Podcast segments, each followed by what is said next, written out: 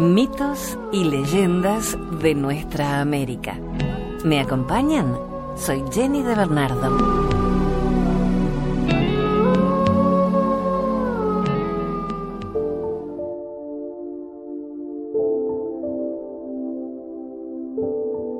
Los Micmac son una tribu de indios algonquinos, también llamada Surique. Su nombre proviene de Nick Mag, aliado o amigo. Formaban una confederación de muchos clanes, cada uno de ellos con sus propios símbolos y cada cual con su propio caudillo o sagamor, que practicaban la poligamia y vivían en Umamag, pero el liderazgo no era muy fuerte y solo se reunían para discutir la paz o la guerra. Aunque se dividían en bandas dispersas, tenían una fuerte y sólida identidad étnica. No había entre ellos clases sociales hereditarias ni esclavitud. Eran nómadas, cazaban focas, gamos y caribúes, pescaban y recogían mariscos. Su ciclo anual comprendía en invierno asentamientos difusos, donde vivían en wigwams, cónicos de piel y corteza, y se dedicaban a la caza de castores, nutrias, gamos, osos, y en la primavera pescaban arenque y salmón y cazaban pájaros. Usaban asentamientos compactos en el verano con wigwams oblongos abiertos al aire y se dedicaban al cultivo del tabaco. Se sabe poco de sus rituales religiosos. Creían en Manitú, como el resto de las tribus algonquinas, y en Gluskap, un guerrero legendario. Hoy en día, aunque son oficialmente católicos, todavía creen en la que es camiset, la suerte, y en los poderes sobrenaturales. De ellos es la profecía de Upap.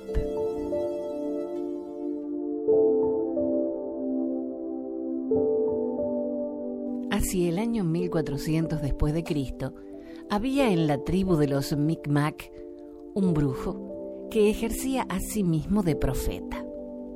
Y al parecer, este profeta vaticinó la llegada del hombre blanco a los territorios ocupados hasta entonces por los indios. La profecía de Upap fue realizada con ocasión de la boda de Pluma de Cuervo, hijo del gran jefe de la tribu de los Micmac, con la hija del gran jefe de la tribu de los Miami, la hermosa Sol Radiante. Pero ante la inmensa sorpresa de todos los miembros de ambas tribus, cuando se disponían a festejar dignamente el fausto acontecimiento, Opap lanzó a los aires su profecía como un vaticinio de catástrofes y destrucción. Esta es la profecía de Upap. Oh Micmacs, dispónganse a defender a sus descendientes. Todavía les quedan cien años de grandeza, de libertad. Ah, indios Micmac, sepan que vuestros hijos serán exterminados a sangre y fuego por ingentes legiones de hombres blancos y barbudos que vendrán de oriente, donde nace el sol. Arrasarán sus poblados para apoderarse de todas sus riquezas. Saquearán los altares para derrocar a Manitú y querrán imponerles una religión desconocida. Llevarán como emblema una cruz ante la que tendrán que postrarse dentro de unos 100 años empezará el eclipse. No obstante, los indios de las dos tribus, en aquel año tan lejano aún de los sucesos nefastos pronosticados por el brujo, no hicieron el menor caso de tales palabras, y todos se dispusieron a disfrutar con la celebración del casamiento. El chamán había leído en las estrellas decidiendo que la época más propicia para la boda sería aquella semana del mes de abril, cuando los días empezaban ya a alargarse rápidamente. Por eso todo estaba en marcha. No obstante esto, el júbilo general no era compartido por el joven héroe de la tribu de los Micmac, Trueno Gris, confirmado como guerrero y cazador sin par. Trueno Gris, quien en prueba de afecto y consideración por parte del gran jefe Micmac, había asistido a su lado en las triunfales fiestas organizadas en honor de los dos novios. Se hallaba desde tiempo atrás enamorado de la hermosa princesa Sol Radiante. De origen humilde, el joven héroe sabía que no podía jamás aspirar a la mano de la bella Sol Radiante. En efecto, entre los indios Micmac se tenía muy en cuenta la diferencia de clases, por lo que Trueno Gris había tratado de refrenar sus sentimientos amorosos. Sin embargo, alguien los había descubierto y el gran jefe había decidido evitar posibles complicaciones, elevando al joven a comandante de escuadrón y enviándolo como agregado del gran jefe de la tribu de los Miami. El joven Micmac aceptó el nuevo cargo porque en su corazón ya se incubaba la rebelión que pensaba iniciar algún día contra su propia tribu. Y a partir de aquel instante empezó a tejer su red con decisión y astucia. A los jóvenes guerreros que tenía a su mando les habló de la profecía de Upap. Y como había aprendido a leer los jeroglíficos de sus antepasados y estaba al corriente de las enseñanzas impartidas por los chamanes de su época, afirmó que el deber de todo buen indio era preparar una gran emigración hacia los territorios del sur, a fin de no ser exterminados por los hombres blancos que llegarían de Oriente.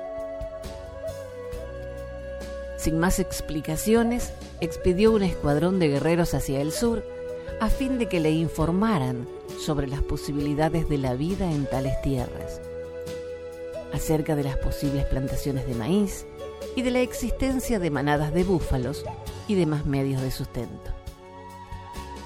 Luego, un buen día, organizó el rapto de la joven pareja de recién casados a los que hizo prisioneros en su campamento. A continuación trató de conquistar el amor de la princesa mediante halagos, amenazas y promesas de amor infinito. Pero Sol Radiante no se dejó convencer en absoluto. Transcurrieron los días y las semanas, mientras tanto, los indios Miami presentaron batalla a los Micmac, acusándoles de haber secundado el secuestro de Sol Radiante, tal vez incluso en connivencia con Pluma de Cuervo.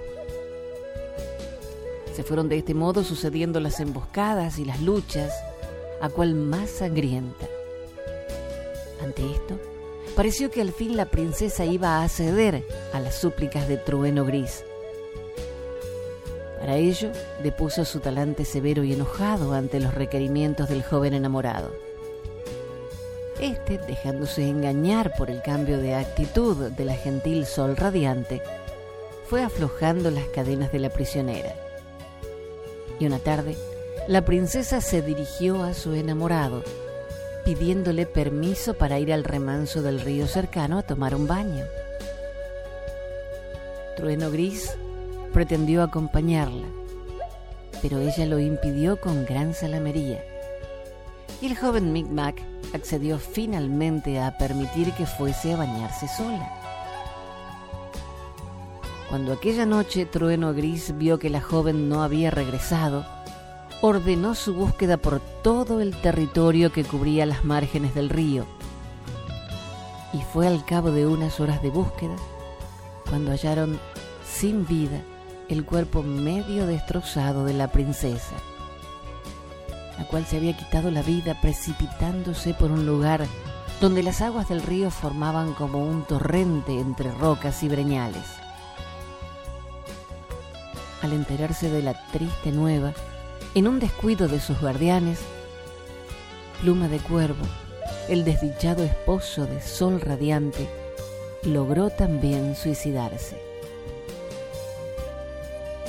Poco después, termina la leyenda, aparecieron en el firmamento dos nuevas estrellas, que para los indios Micmac y Miami eran los espíritus de sol radiante y pluma de cuervo, quienes habían podido reunirse y encontrar la felicidad que el nefasto amor de trueno gris les había impedido gozar en la tierra.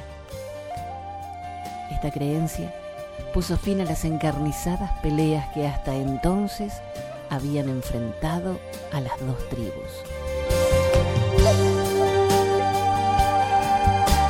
Extraídas de mitos y leyendas de los indios americanos de R. R. Ayala.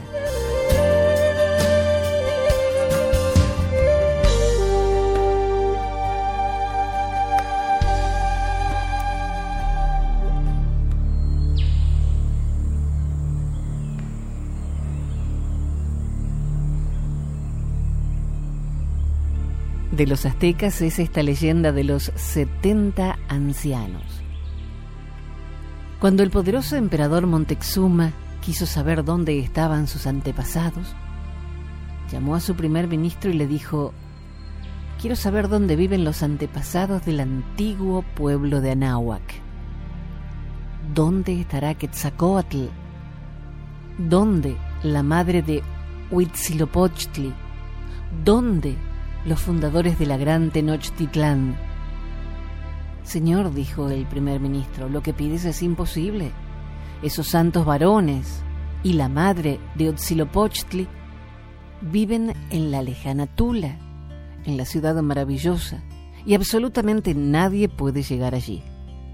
El camino está cerrado y rodeado de bestias espantosas, océanos sin fondo y terribles peligros. Solo por medio de poderes extraordinarios podríamos saber algo sobre nuestros antepasados. Entonces decidió consultar al antiguo historiador del imperio y según cuenta la leyenda, se fue al pasado y se encontró cara a cara con un viejo inmortal a quien le preguntó, Dime, buen anciano, ¿dónde viven hoy Quetzalcoatl la madre de Huitzilopochtli y todos los santos varones de los antiguos tiempos. Poderoso emperador, ellos viven en la lejana Tula, le respondió el anciano. Quisiera llegar hasta allí, dijo el gran emperador. El camino está cerrado, no es posible. Solo introduciendo el cuerpo por medio de poderes extraordinarios dentro de la cuarta vertical podrías llegar a ese lugar. Así, el anciano historiador le comprobó a Montezuma que lo que había dicho el primer ministro era verdad y regresó al palacio. Días después convocó al pueblo y a los 60 ancianos y les dijo, quiero saber dónde viven los dioses de Anáhuac. Quiero saber algo sobre Quetzalcoatl, sobre la madre de Huitzilopochtli y sobre todos esos santos y heroicos varones, fundadores de la gran Tenochtitlán. Ustedes ancianos tienen la sabiduría que se necesita. Les encomiendo esa labor y que lleven estos presentes para la tierra sagrada de la lejana Tula. Y entregándole los presentes continuó, márchense.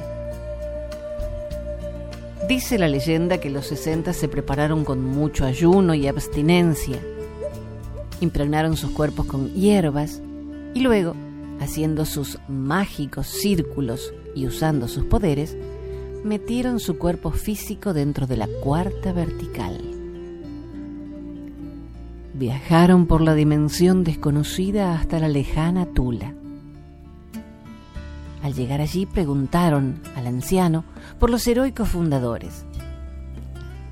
Y este los condujo hasta el lugar donde estaba viviendo Quetzalcoatl y todo su séquito de heroicos y nobles varones mexicanos. Cuando marchaban hacia las casas de los legendarios señores, los pies de los sesenta se hundían en la arena y se les hacía difícil caminar. ¿Qué pasa? preguntó el anciano a los sesenta. ¿Por qué no pueden caminar? ¿Qué es lo que comen ustedes? ¿Qué es lo que beben? Los sesenta respondieron, Señor, nosotros bebemos mucho pulque y nos embriagamos. comemos carne de casa y también fornicamos. Es por eso, ilustres varones, dijo el anciano, que se les dificulta caminar en este lugar. Vuestros presentes no son necesarios para nosotros, porque vivimos una vida modesta.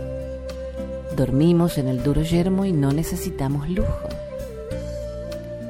En ese momento una anciana salió al encuentro de los sesenta. Llevaba la cara tiznada con carbón, sucia, y su vestido estaba todo rasgado.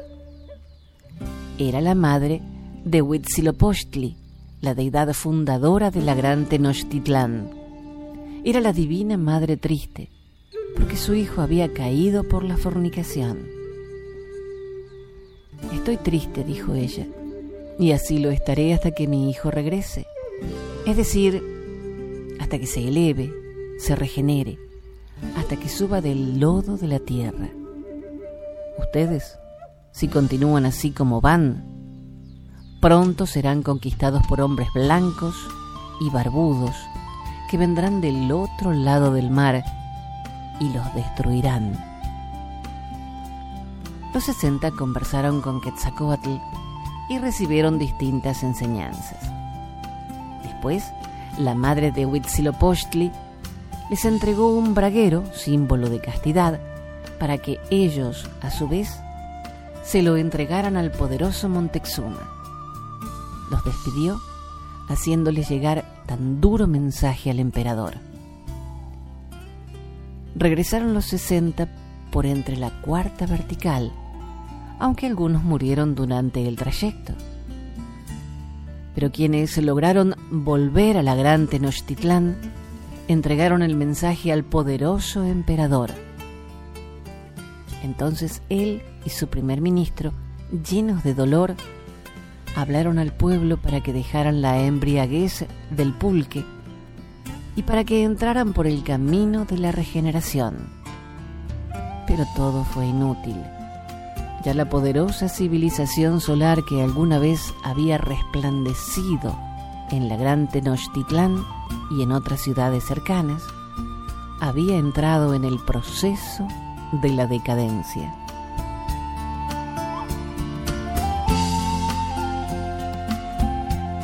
Extraído de Mitología Azteca de Luis Guzmán Roca.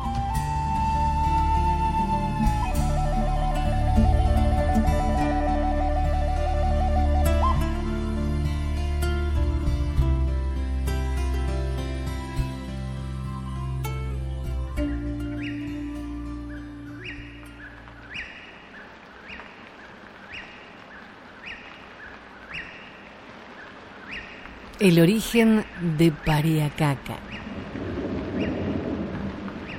En aquellos tiempos, los hombres vivían en guerras permanentes y solo reconocían como sus curacas a los más valientes y ricos. Pariacaca nació de cinco huevos en el cerro Condorcoto, ubicado en la provincia de Huarochirí, departamento de Lima, Perú. Un pobre hombre llamado Huatiacuri, hijo de Pariacaca, fue el primero en enterarse de ese nacimiento.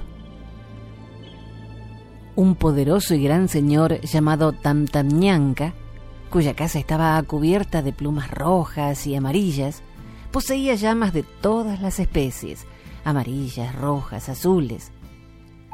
Este hombre presumía de ser un gran sabio, a pesar de sus conocimientos limitados, y fingía ser Dios y creador.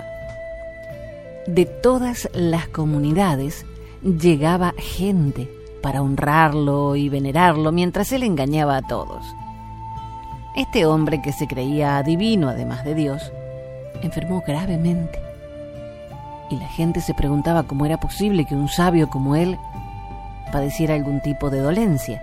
Tamtañamka, en su afán por curarse, llamó a todos los sabios, pero ninguno supo encontrar qué enfermedad lo aquejaba. Watiakuri, que venía desde el mar, escuchó a dos zorros que conversaban.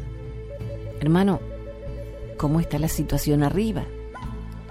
Un señor de Anchicocha, que finge ser Dios y gran sabio, está enfermo, y todos los adivinos tratan de encontrar el origen de tal extraño mal, le contestó el otro.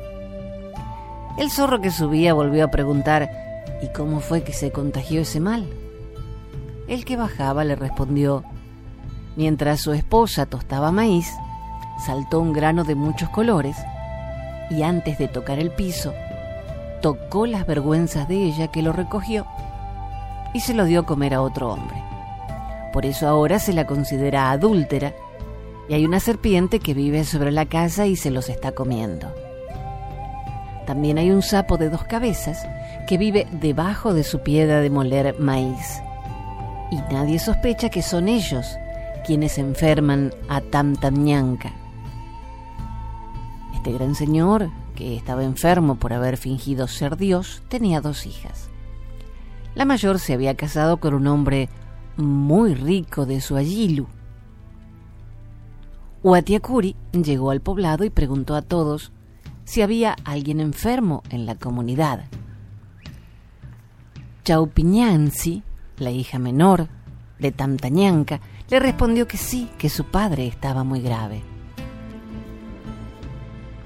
Huatiacuri le dijo, cásate conmigo y yo sanaré a tu padre. La joven se negó por tratarse de un indio sucio y pobre. Luego fue y le contó a su padre que un pobre hombre le había dicho que lo iba a sanar. Los sabios que estaban allí cuando escucharon sus palabras se echaron a reír y dijeron, ¿estaríamos nosotros aquí intentando curarlo si un pobre como ese fuera capaz de hacerlo? Sin embargo, Tantañanca hizo llamar a Huatiacuri porque deseaba mejorar. Que venga cualquiera que sea capaz de sanarme. Huatiacuri entró y le dijo, si lo deseas voy a curarte pero me tienes que dar a tu hija como esposa. Tamtañanca aceptó. Al oír eso, el esposo de la hija mayor se puso furioso. ¿Cómo podré aceptar que la cuñada de un hombre tan poderoso como yo se case con semejante pobre miserable? Sin hacer caso a los reclamos, Watiakuri comenzó con su labor. Señor, tu mujer es adúltera y su culpa te ha hecho enfermar. En el lecho de tu casa hay dos serpientes que te están comiendo. Y también hay un sapo de dos cabezas debajo de tu batán. Tenemos que matarlos a todos para que te cures. En cuanto a ti, tú no eres un auténtico Dios, porque si lo fueras, no te habrías enfermado de esta manera. También debes venerar a mi Padre, que es un verdadero Dios. Al oír esto, Tamtañanca se asustó. Su mujer, en cambio, gritó furiosa. Este miserable me insultó sin motivo. Yo no soy una adúltera. Y como el enfermo tenía muchas ganas de curarse, mandó que Uatiacuri hiciera lo necesario. Sacaron a las dos serpientes y las mataron. Entonces, Tamtañanca supo que Uataikuri decía la verdad y su mujer no tuvo más remedio que confesar su culpa. Luego levantaron el batán y el sapo de dos cabezas salió saltando rumbo a la quebrada de Anchicocha, donde aún permanece escondido en un manantial, y cuando los hombres pasan por allí, los hace desaparecer o enloquecer. Al finalizar su labor, el enfermo sanó. El día señalado, Oatiacuri viajó a Condorcoto y ahí estaba Pariacaca en forma de cinco huevos. Entonces el viento comenzó a soplar por primera vez. Ese mismo día, Tamtañanca sanó, le entregó a su hija y ambos emprendieron viaje. Mientras caminaban solos por un paraje cerca al cerro Condorcoto, consumaron su unión. Cuando el esposo de la hija mayor de Tamtañanca se enteró, desafió a Watiakuri a competir en distintas pruebas para vencerlo y cubrirlo de vergüenza. Watiakuri aceptó el reto y fue a contarle a su padre Pariacaca, que aún no nacía, y seguía en forma de cinco huevos todo lo sucedido. Muy bien, Cualquier cosa que te proponga, ven enseguida y cuéntamela. Yo te aconsejaré, dijo Pariacaca. La primera prueba consistió en medir su resistencia bailando y bebiendo. Watiakuri fue a contarle a su padre Pariacaca, quien le dijo, ve a la otra montaña, transfórmate en un guanaco y échate fingiendo estar muerto. Temprano en la mañana, un zorro y su esposa irán a verte. Ella llevará chicha en un poronguito y él llevará su tambor. Cuando te encuentren, intentarán comerte creyendo que estás muerto. Pero antes de que lo hagan, conviértete de nuevo en hombre y grita con todas tus fuerzas. Ellos se asustarán tanto que saldrán huyendo olvidando sus cosas. Con ellas asistirás a la competencia. Watiakuri hizo todo lo que su padre le recomendó. Cuando comenzó la competencia, el hombre rico fue el primero en bailar. Aproximadamente 200 mujeres bailaron para él. Cuando le tocó el turno a Watiakuri, entró a bailar solo con su esposa. Y al tocar su tamborín, la tierra empezó a temblar como si bailara al compás del sonido. De esa manera, ganó la competencia. No solo bailó la gente, sino la tierra también. Luego tocaba beber. Watiakuri y su esposa se sentaron en el lugar de honor y todos los hombres presentes se acercaban y le servían chicha, uno tras otro sin dejarlos respirar. Pero la bebida parecía no hacerles efecto. Cuando le tocó a Watiakuri servirle a todos los presentes, sacó el poronguito de la zorra. Todos se echaron a reír y se burlaron diciendo que era muy pequeño para saciar a tanta gente. Pero apenas le servía y bebía, uno a uno caían sin sentido. Y así ganó otra competencia. Había vencido también en esta prueba, al día siguiente el hombre poderoso lo desafió de nuevo. Esta vez el reto consistía en vestirse con las más finas ropas. Nuevamente, Watiakuri consultó con su padre, quien le dio un traje de nieve, con el cual venció a su rival y deslumbró a todos derrotado por segunda vez, ahora el desafío era llegar a la plaza bailando con un puma a cuesta. Watiakuri pensó en atraerlos con poesía. Siguiendo las instrucciones de su padre, fue muy temprano a un manantial y trajo un puma dorado. Cuando llegó a la plaza danzando con él, todos los presentes quedaron maravillados venció de nuevo a su cuñado y en el cielo apareció por primera vez el arco iris. En consecuencia, el hombre rico y poderoso quiso competir construyendo una casa grande. Watiakuri colocó solo los cimientos y pasó el resto del día paseando con su mujer. Durante la noche, todas las aves y las serpientes que había en el mundo construyeron la casa. A la mañana siguiente, la casa estaba terminada y el hombre rico y poderoso resultó vencido otra vez. Para terminar definitivamente las peleas, Pariacaca aconsejó a su hijo que retara al hombre rico a una competencia especial y así lo hizo. Yo he aceptado todos tus desafíos y en todos te he vencido. Ahora te toca a ti aceptar los desafíos que te proponga yo. El hombre rico aceptó. Bien, cada uno de nosotros entrará a bailar vestido con una camiseta azul y con pañuelos de algodón blanco en las partes vergonzosas y veremos quién de los dos lo hace mejor. El hombre rico empezó a bailar. Watiakuri lo asustó con un grito y cuando el rico salió corriendo, lo convirtió en venado.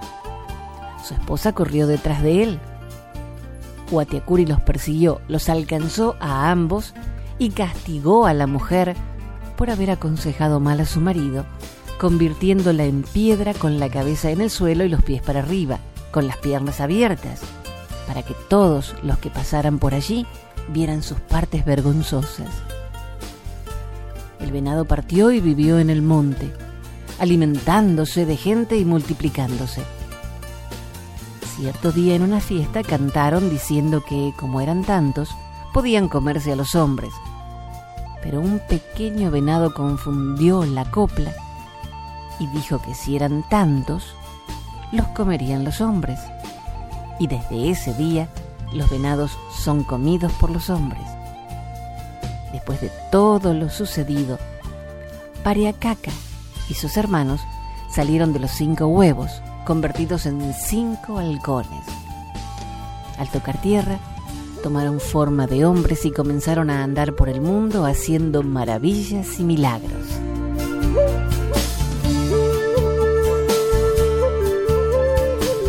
Extraído de Soledad mitológica inca.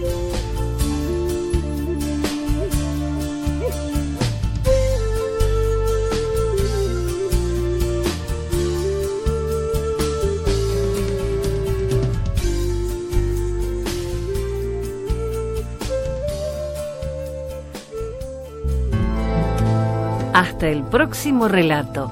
Soy Jenny de Bernardo.